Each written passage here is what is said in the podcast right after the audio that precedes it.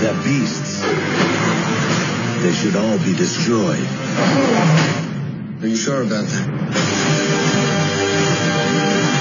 We'll protect. You.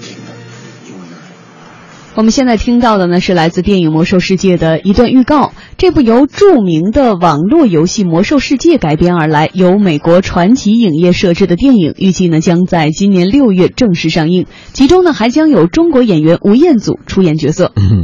这《魔兽世界》游戏已经很红了非常多的年头了，而且。呃，拥趸们颇多，所以把它改编成电影的想法呢，早就也有了。早在二零零六年的时候，游戏的出品方暴雪公司就考虑要推出电影版。到了二零零九年，暴雪公司找到了传奇影业作为制片方。不过之后啊，暴雪公司因为不满意编剧提供的剧本，合作告吹。直到二零一三年，传奇影业又选定了导演邓肯·琼斯，并且请到了《血钻》的编剧查尔里查尔斯·里维特来重新改写剧本。这个项目最终才得以启动，所以大家都很期待呀。其实呢，知名的游戏改编成电影这种方式，早在一九九三年就出现了。当时呢，一部由热门游戏《超级玛丽》改编而成的电影《超级马里奥兄弟》横空出世。不过据了解啊，因为人物还原度上做的不够，剧情改编和游戏剧情相差太大，玩家和普通观众呢似乎并不买账，雷声大雨点小。中国传媒大学教授索亚斌就介绍，之后像2001年推出的影片《古墓丽影》，2002年上映的《生化危机》，都算是从热门游戏改编而来、相对成功的电影了。其实，在我印象里面，大概从二十年前，就电脑游戏刚刚开始比较风行，电子游戏的它的整个的行业收入已经超过了电影业。最有名的可能是《古墓丽影》系列，还有《生化危机》系列。古墓丽影系列是更卖座，但是它只拍了两集。从生命力角度来讲呢，生化危机可能是迄今为止最成功的一个游戏改编成电影的这样的一个系列作品。但是其实我们也能看到，就是如果这个品牌以前只是单纯做游戏的，从游戏转变成电影，搬上大荧幕的话，它并不是特别热门的东西。在中国这两年也有这样的类似的例子，比如说去年就有一个动画片叫《龙之谷破晓奇兵》，是从知名的那个社区游戏改编而来的。嗯，索亚斌说呢，从这些年的市场来看，这类电影一般都是不温不火的。自己也曾经参与过一些类似的游戏想改编成电影、搬上大荧幕上那些项目的策划。就是游戏作为一个品牌也好，作为一个 IP 也好，在电影院作为一个卖座吸引元素来讲，其实相对来讲还是比较弱势的。就是为什么游戏改编成电影的，其实很多口碑不是特别好，有的人甚至会觉得就是把那个游戏的那个味道啊就给改没了怎么样的。其实这是两个媒介的巨大的不同造成的。游戏其实它最强调的是它的互动性，呼唤玩家那种参与、创造剧情，而电影是一个相对被动接受的这么一个过程。游戏改编成电影的话呢，整体来讲呢，二十多年以来一直存在，但始终不是一个特别热门的东西。不过呢，中国传媒大学教授索亚斌介绍说啊，对于《魔兽世界》这部影片的预期呢，相对乐观。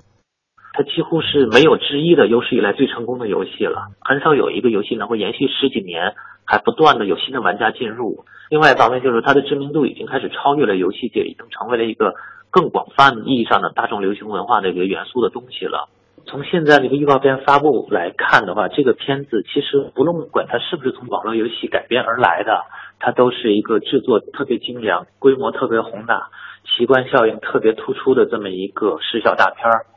对于这个片子来讲呢，如果他在叙事、奇观、人物这几个层面都做得特别好的话，那他从呃游戏改编而来，这个所谓的知名 IP 仅仅起到了一个第一时间吸引人注意力的这样的一个前导的作用，而它影片的真正的品质才是吸引更大多数的非游戏迷去关注的一个根本原因。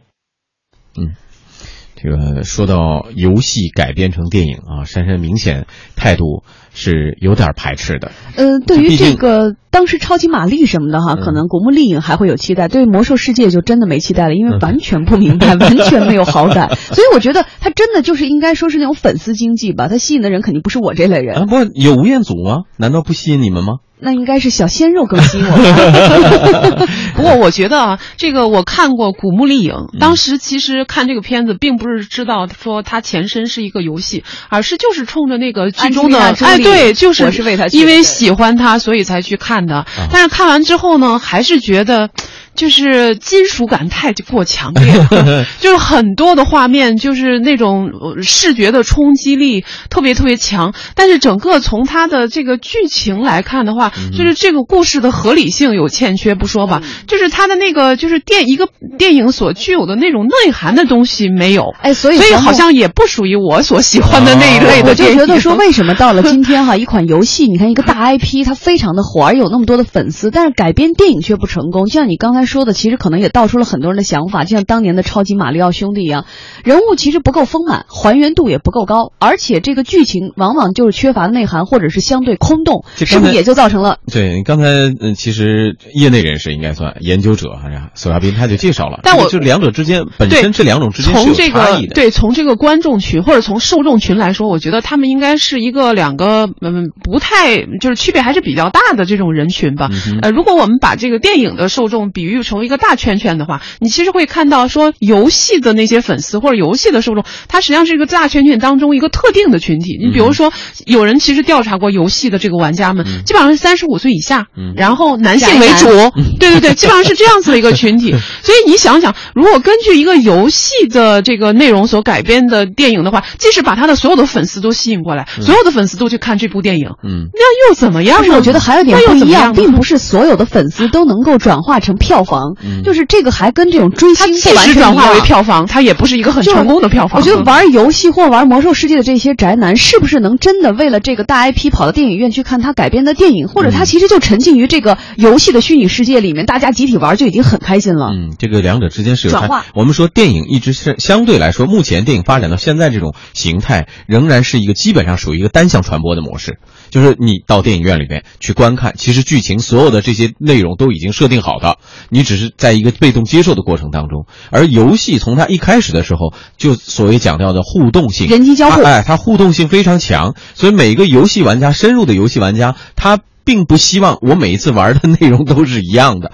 它要根据不同的变化产生变化，这才是他们所最终热爱的地方。当然，像这个所谓为什么期待值这么高？那个本身暴雪公司推出这款游戏，获得了全世界很几几乎大多数游戏玩家的认同，一直以来对它本身这个游戏的期待值就非常高。一旦它跳票，很多游戏就暴怒了，这个游戏玩家就暴怒了，觉得等不了了。等，所以他一次一次的吊起了很多的游戏但是我觉得胃口。即使即使是根据这么一个畅销的游戏所改编的电影，它最后的成功，其实呃也取决于说这个电影本身的。这个内容的设计，包括剧情的设计，怎么样？它其实并不取决于它究竟从那个游戏的市场吸引来多少粉丝。而且改编自始至终就不是一个容易的事儿，尤其是所有人心中都有哈姆雷特这样因为你想，游戏的过程当中，它其实是有多个结局的，就是你根据你的互动是完成多个结局，但是电影只有一个结局。而且最为关键的，你知道吗？就是游戏当中很多那种脑洞大开的这种世界观，其实是不适合搬在这个电影的大屏幕上给大家来呈现的。它必须都要改变。嗯，所以庆幸的是，现在就所谓电脑技术啊，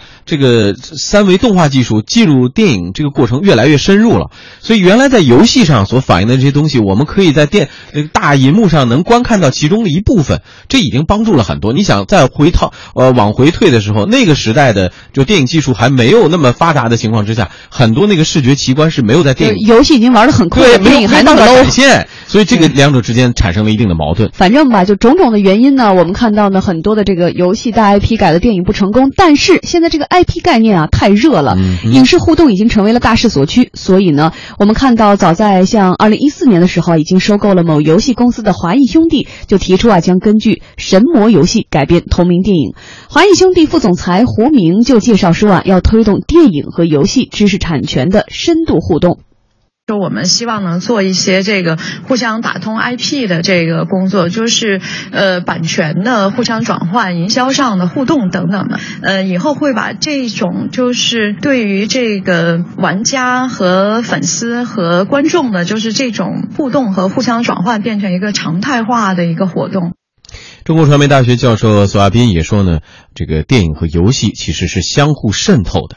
指环王在上映的时候也曾推出过那个几款那种游戏，当时呢制作品质也特别精致，然后呢很多人都会觉得这个是不是会和电影一样引爆这个游戏界形成一个什么样的话题的效应？但是证明也还是没有。就说明它也仅仅是一个借着影片那种知名度来热炒的这么一个商业行为而已。一个游戏本身品质，很多的玩家还是有自己的判断。其实这种就是游戏呀和电影之间的改变，一方面就是说呢，它不仅仅是这两个媒介之间呢，一个知名的品牌出现，它可能就会在所有的大众文化领域里面都给它覆盖透。比如说像《哈利波特》，有有小说、有文学的，也有电影，也有游戏，也有玩具，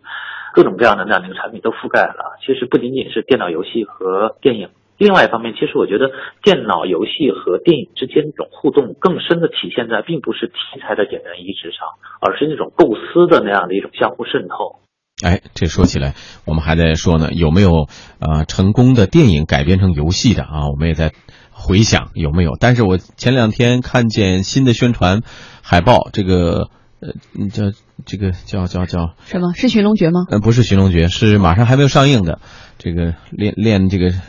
武好说重点，武功的这个你说电影还没有上映，武侠片，武侠片，这电影还没有上映呢。这个游戏同名手游已经开始做宣传了。对，这个就是我们现在所特别特别热的这个 IP 的这个概念啊，就是一个内容或者是一个 idea 一个故事，然后在不同的介质当中、不同的形式当中来展现，然后这个赚取不同的利。但我总觉得在这个里面，其实它还是有价值的不同的。这就好比说一个品牌，就是一个高价值的品牌，它可以向低价值的品牌来渗透。你比如说，你买一个宝马汽车，那你同样可以接受宝马推荐给你的一款手包。或者是一个钥匙扣，但是反过来就不行嘛，对不对？反过来就是说，你你你有你买了一个钥匙扣，但是你基本上不接受这个品牌给你推荐一个汽车。那在这个所有的 IP 里头，我倒觉得有可能是得得电影者得天下。就是如果你的电影票房相对来说比较成功的话，你可以像其他的，比如说游戏啊啊，然后像这个这个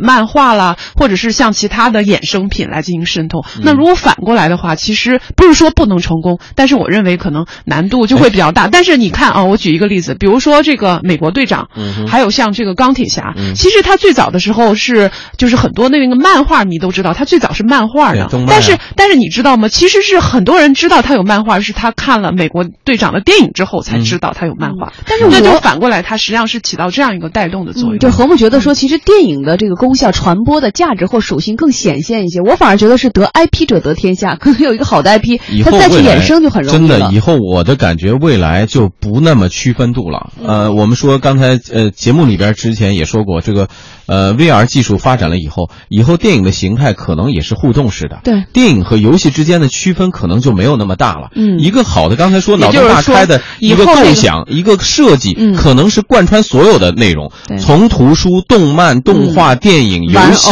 玩偶，所有的这些都是打通在一起的。游戏的玩家们以后更。可以不用到电影院去看电影了，他直接在自己家里演电影了。对对啊，可能电影的形态也就不一定非限定在那个影院当中才叫电影了。对，所以这么一说来的话，就是一个好的 IP，一个好的一个有深刻影响力的好故事，或者是好想法，是不是最重要的？因为载体或者介质现在是多元化的，因为靠科技手段翻起来了。对，以后都有可能了。那我们就期待更好的 IP 吧。